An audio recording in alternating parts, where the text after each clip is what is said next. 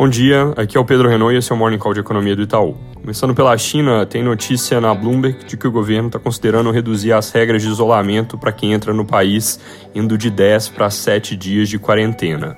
Não é uma mudança drástica, mas pode ser sinal de que estão considerando relaxar a política de tolerância zero como um todo, e isso traz algum ânimo nos mercados com relação ao país, porque, obviamente, em termos econômicos, o custo dessa escolha tem sido muito elevado. Na Europa, saiu a inflação produtor da Alemanha em setembro, ela veio acima do esperado, com alta de 2,3% no mês, enquanto o consenso era 1,5%. Ano contra ano, o índice acumula 46% de alta e mantém com isso o quadro de custos pressionados, que obviamente gera repasses fortes para o consumidor, mesmo num contexto de recessão se aproximando.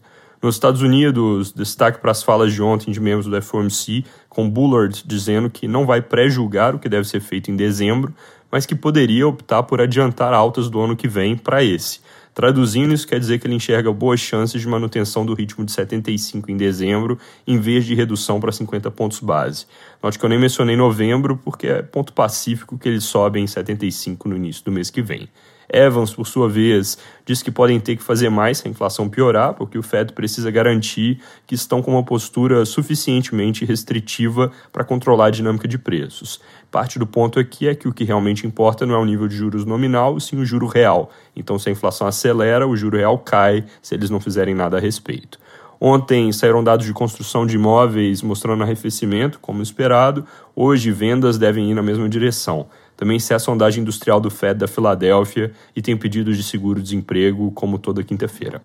Aqui no Brasil tem mais pesquisas de segundo turno. Datafolha saiu mostrando 49% dos votos totais para o ex-presidente Lula e 45% para o presidente Bolsonaro. Isso, com relação à pesquisa da semana passada, significa estabilidade do primeiro e alta de um ponto percentual do segundo. Com quatro pontos de diferença, eles estão agora no limite do empate técnico, como acontece em outras pesquisas. O mesmo vale para taxas de rejeição, que na verdade são quase espelho das intenções de voto no segundo turno, ficaram em 50% para o Bolsonaro e 46% para o Lula.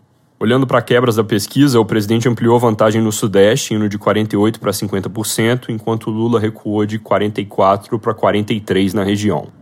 O presidente lidera por margens maiores que isso no centro-oeste, sul e norte, mas no nordeste a vantagem do ex-presidente Lula ainda mais do que compensa as outras regiões.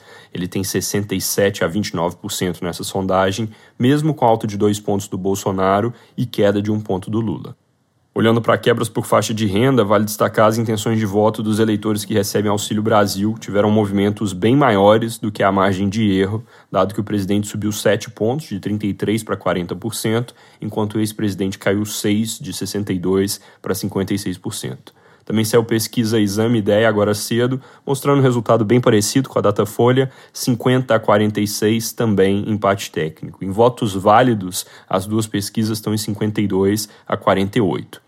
Agora, na reta final, com pesquisas mostrando empate no limite da margem de erro, mercados vão acompanhar na vírgula quebras como essas que eu mencionei para calibrar as apostas em A ou B.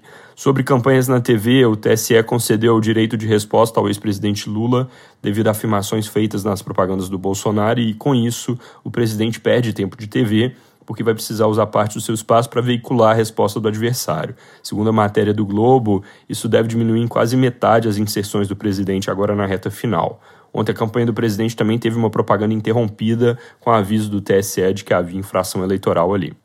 Saindo da campanha, Folha e Broadcast reportam que o ministro Paulo Guedes resgata, para o caso de vitória nas urnas, os planos que no passado foram conhecidos como DDD, de desindexar, desvincular e desobrigar, para reduzir gastos ao, por exemplo, desindexar o salário mínimo e benefícios previdenciários do INPC.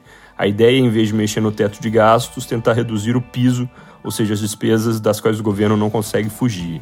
No passado, isso não foi adiante, mas o broadcast chama a atenção que, um contexto de Congresso querendo garantir espaço dentro do teto para emendas de relator, esse caminho pode ganhar uma certa simpatia, dado que libera orçamento para alocar onde entenderem que estão as prioridades. É isso por hoje, bom dia.